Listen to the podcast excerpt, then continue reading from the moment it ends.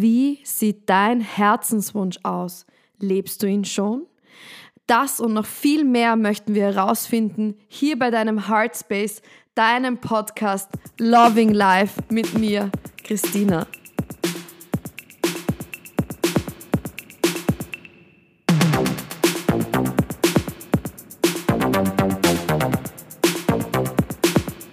Hi und welcome back. Schön, dass du wieder da bist zu einer neuen Ausgabe hier von deinem Heartspace Loving Life mit mir, Christina. Schön, dass du uns auch heute wieder zuhörst.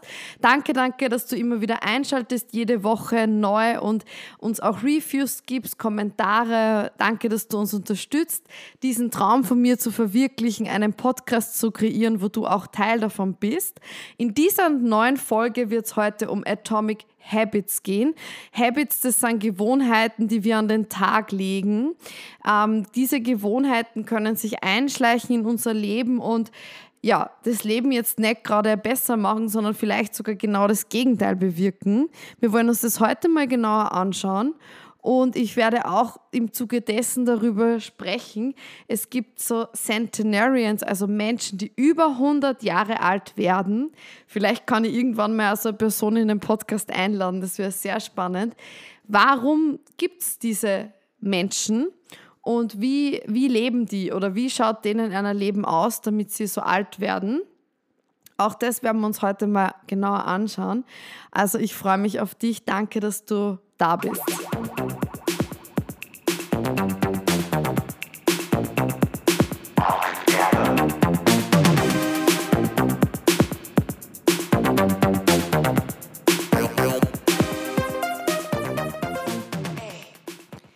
Mir ist das Thema so wichtig, weil ich ganz oft an die Träume denke, die jeder Mensch hat ja ganz individuelle Träume und Gedanken, die er vielleicht ausleben möchte. Und es wird oft so dargestellt, wie vor allem in Social Media, wie wenn die Menschen, die jetzt einen Traum leben oder die den Traum vielleicht schon gefunden haben, dass jetzt alles auf einmal irgendwie gekommen wäre und das jetzt perfekt wäre und die das alles gleich können würden.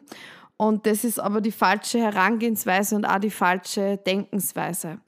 Es ist so oft in uns Menschen drinnen, dass wir so zielorientiert sind. Ja? Also das Ziel ist ganz weit oben und das ist irgendwo ja auch verständlich, weil wir wollen das ja dann auch erreichen, aber es ist viel, viel wichtiger, dass du das System dahinter weißt, wie du zu dem Ziel kommst, wie das Ziel.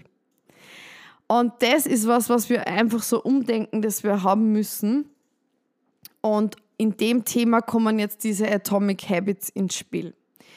Sagen wir mal, du hast ein Ziel, okay, als Beispiel, du willst fit werden und du siehst die ganzen fitten Leute auf Social Media, auf Instagram, ähm, denkst da, wow, die sind alle so healthy, die sind so gesund. Ja, und dann stehen sie in der Früh auf, die trinken den grünen Smoothie, dann machen sie einen Workout, dann dann das und das, sie ernähren sich nur gesund. Und du siehst aber einfach nur, wie die fit sind und du weißt natürlich ja nie die Geschichte dahinter, da muss ja auch irgendein Weg gewesen sein, bis die dorthin gekommen sind. Also ja, jetzt verkaufen sie es natürlich, ist klar, in Social Media verkaufen sie es so, wie wenn es einfach wäre oder natürlich easy passiert, aber es sind die Dinge, die Systeme dahinter, wie es die Person geschafft hat, dorthin zu kommen, um jetzt da zu sein, wo sie ist.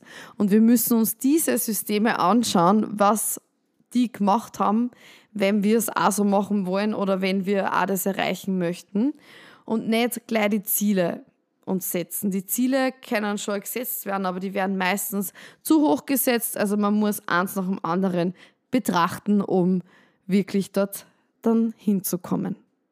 Da kommen wir gleich zu unseren Atomic Habits. Ja. Atomic Habits, Tiny Changes, Remarkable Results. Das Buch ist von James Clear und Atomic Habits hat jetzt aber nicht er erfunden, sondern das heißt übersetzt einfach folgendes. Das sind kleine Verhaltensweisen oder Routinen, die wir regelmäßig ausführen, um positive Veränderungen in unserem Leben zu finden. Der Begriff Atomic, also es kommt glaube ich ein bisschen aus der Physik, das ist eine kleine Gewohnheit oder etwas Kleines, das aber auch sehr kraftvoll ist. Und indem wir kleine Schritte unternehmen, um diese Gewohnheiten konsequent zu praktizieren, können wir langfristig größere Veränderungen erreichen. Atomic Habits ist eben populär geworden von James Clear, der da eben diese Techniken und Strategien beschreibt, um positive Gewohnheiten aufzubauen und auch negative Gewohnheiten loszulassen. Dieses Buch ist, glaube ich, über 8 Millionen Mal verkauft worden. Ich habe auf Instagram eine Umfrage gemacht. Ich glaube, es haben eh schon sehr viele auch von euch gelesen. Aber mir hat das total fasziniert und deswegen möchte ich da jetzt mit euch mal ein paar ja, Weisen oder ein paar Geschichten, die er da erzählt, auch teilen, weil ich finde, damit können wir einfach unser Leben wirklich, wirklich stark verändern. Und da komme ich mal gerade zu dem Thema, und das beschäftigt mich so viel, ist dieser Perfektionismus. Der Perfektionismus ist, glaube ich, in vielen von uns einfach so stark einprogrammiert, dass wir immer wieder das Gefühl haben müssen, perfekt zu sein. Und er sagt halt auch ganz stark in dem Buch, nein, wir müssen es nicht. Wir dürfen genauso sein, wie wir sind. Und wir können uns aber vornehmen mit unseren Habits, also diesen Gewohnheiten, jeden Tag, wenn wir eine Veränderung wollen, ein Prozent Veränderung ähm, zuzulassen. Aber es können kleine Veränderungen sein und wir sollen auf alles, alles stolz sein, das wir erzeugen. Als Beispiel dafür möchte ich dir nur nennen, zum Beispiel, du willst eine Meditationspraxis starten. Also dein Ziel ist dann wahrscheinlich, wenn wir es jetzt ganz crazy formulieren, ist wahrscheinlich das, dass du einfach in dir selbst sein möchtest, vielleicht sehr ruhig, vielleicht aber auch durch die Meditation mehr zu dir finden willst oder vielleicht so erleuchtet wie Buddha zu sein, als sehr ja, weit hergeholtes Beispiel jetzt, aber das kannst du ja in deiner Meditation zum Beispiel ja, dir wünschen. Und jetzt ist das ähm, System dazu, du musst halt irgendwo beginnen. Ja? Und er sagt, es ist besser, einfach mit einer Minute zum Beispiel zu beginnen. Du setzt dich hin und meditierst eine Minute jeden Tag, ist zum Beispiel besser wie du meditierst einen Tag zehn Minuten und dann nicht mehr. Also natürlich braucht das Habit, also die Wiederholungen, wie oft man das macht, auch wenn es nur ein Prozent ist, ist wichtiger als wie die Minuten insgesamt. Es ist wichtiger, du meditierst jeden Tag eine Minute, wie du meditierst einen Tag zehn Minuten. Ja, das bringt sie nichts, weil dieses Habit nur dann automatisch funktioniert, wenn du es täglich machst, mehr oder weniger. Ja. Und er hat da so eine kleine Grafik gezeichnet, weil wenn es immer ein Prozent ist, dann wirkt sich das halt langfristig auf dich aus.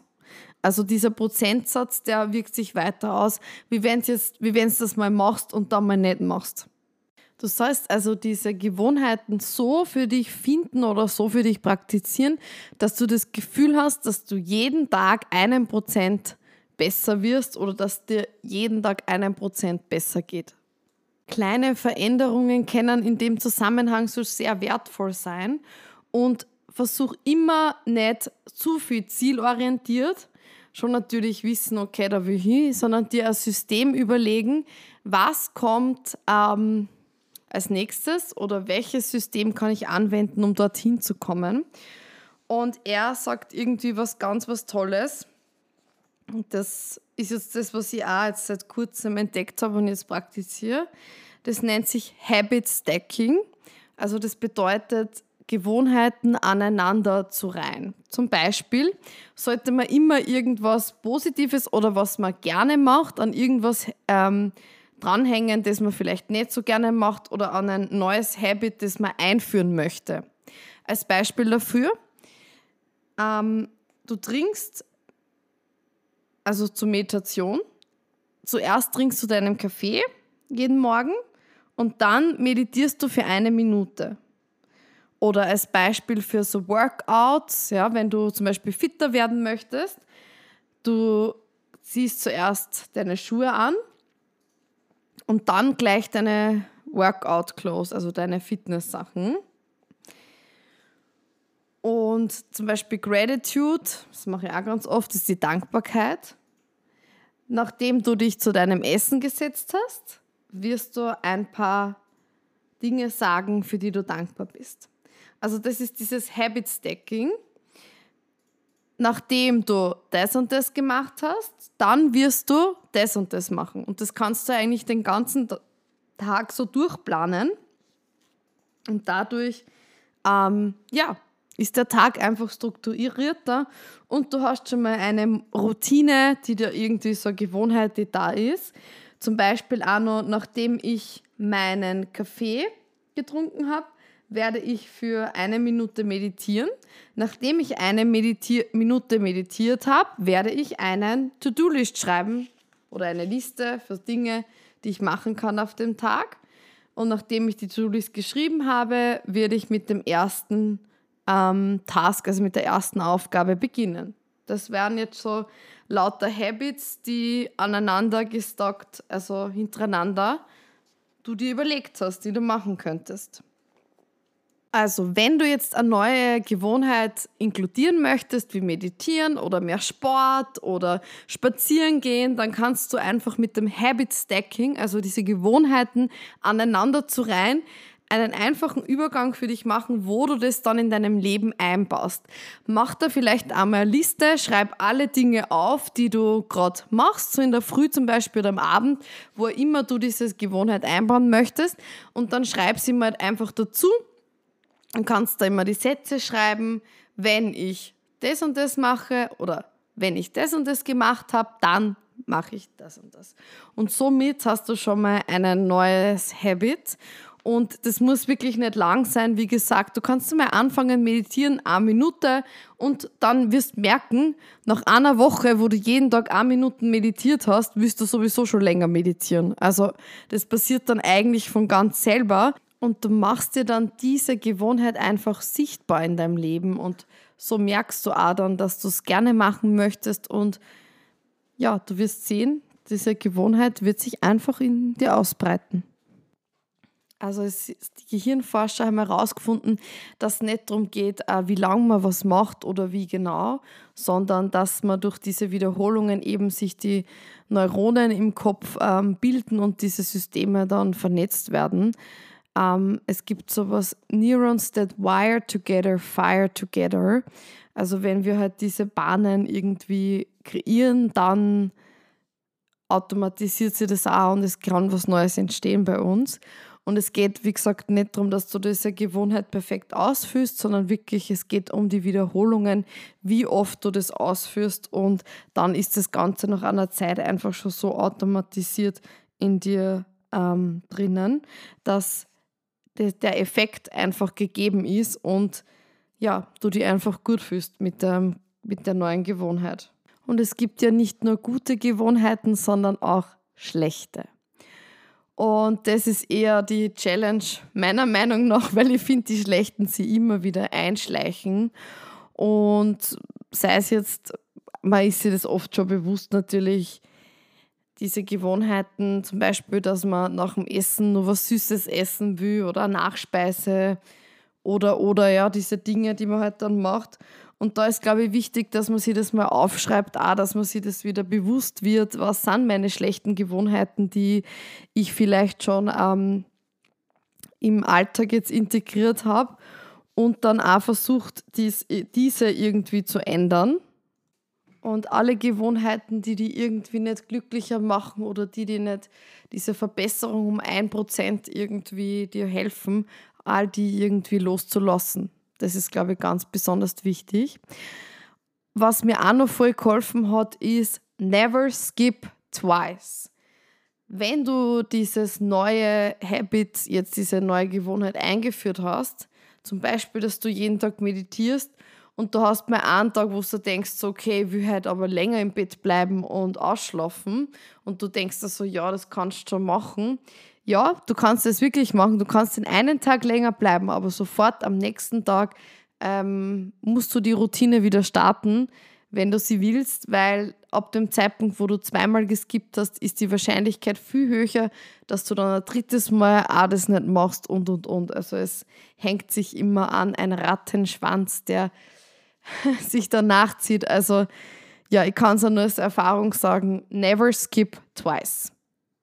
Im Buch beschreibt er dann vier Regeln oder vier Rules, auf die man sich, oder Laws nennt er das sogar, für ein gutes Habit, also für eine gute Gewohnheit, gute Routine.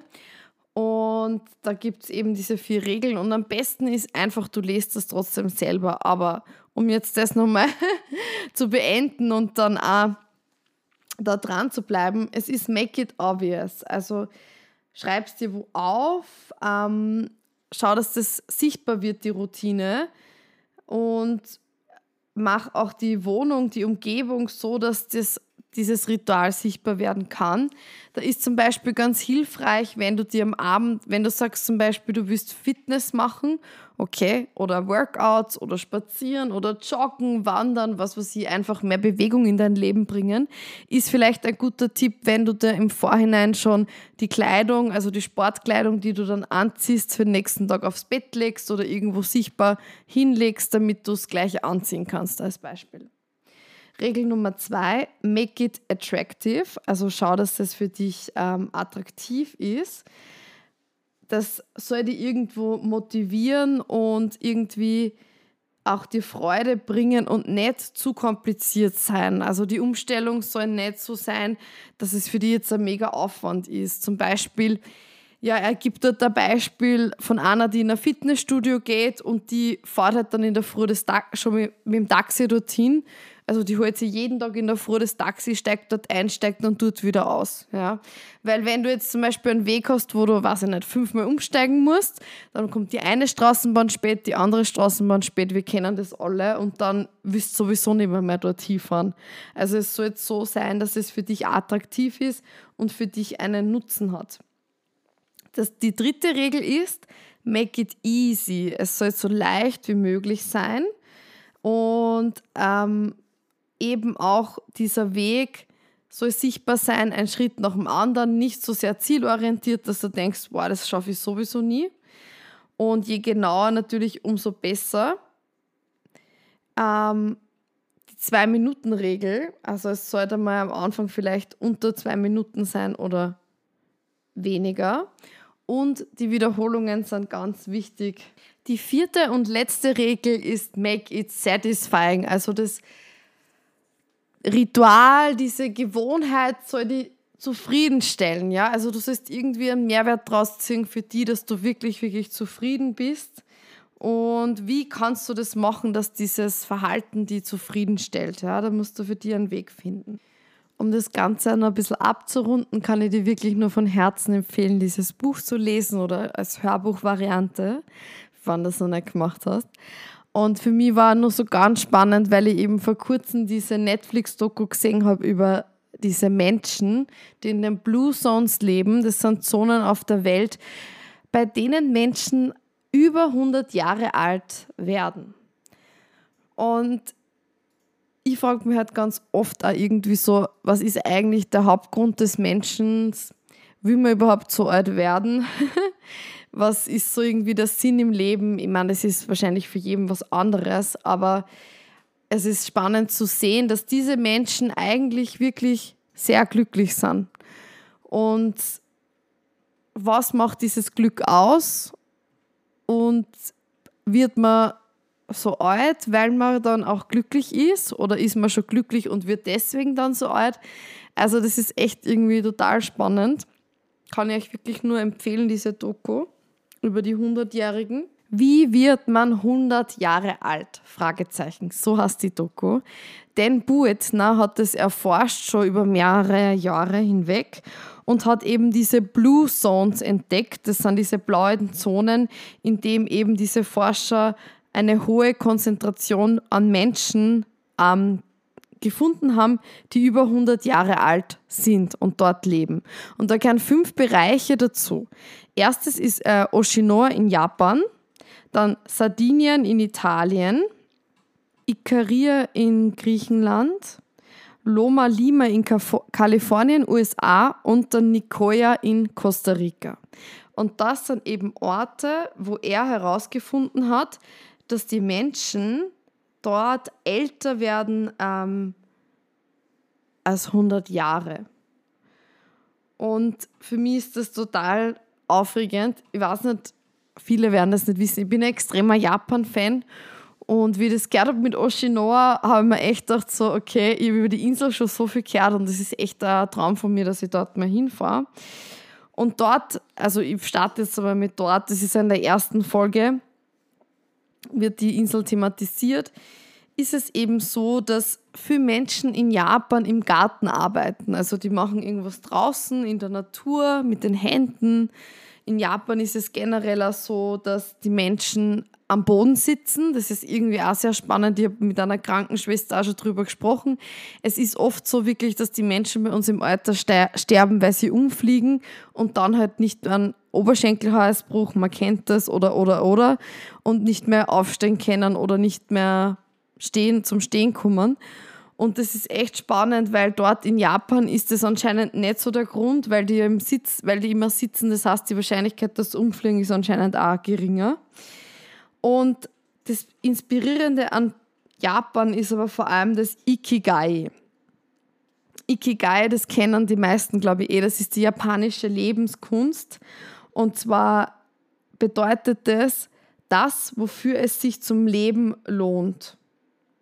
Und die haben wirklich herausgefunden, dass wenn du ein Ikigai hast, also dein Purpose, dein Herzenswunsch, auch das, warum es bei unserem Podcast geht, wenn du weißt, warum du in deinem Leben lebst, wofür es sich für dich zu leben lohnt, dann ist die Wahrscheinlichkeit auch größer, dass du länger lebst.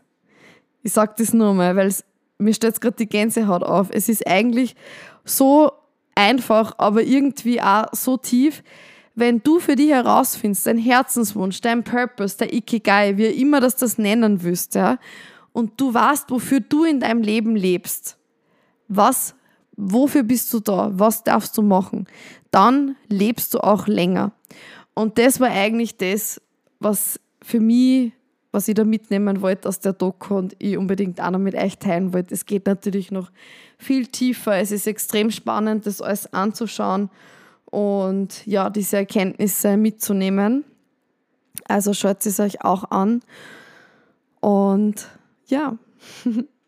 Wenn du es noch nicht weißt, dann ist es jetzt der, an der Zeitpunkt, dir dein Ikigai mal zu überlegen. Der ist Ikigai, dein Purpose, warum du da bist, das ist der Schlüssel für ein langes, gesundes und erfülltes Leben. Danke, danke, danke, dass du auch heute wieder dabei warst bei dieser neuen Folge von Loving Life. Ich hoffe, es hat dir genauso viel Freude bereitet wie mir. Schreib uns gern wieder Feedback, Kommentare, verlinke den Podcast, empfehle ihn an Freundinnen weiter, an jeden, dem du, mit dem du das teilen möchtest. Und nächste Woche starten wir auch wieder mit tollen Gästen. Ich freue mich schon irrsinnig. Ich habe noch viel geplant für dich. Danke, danke, danke, dass du wieder da warst. Viele Bussis. From my heart to yours. Bis zum nächsten Mal. Deine Christina.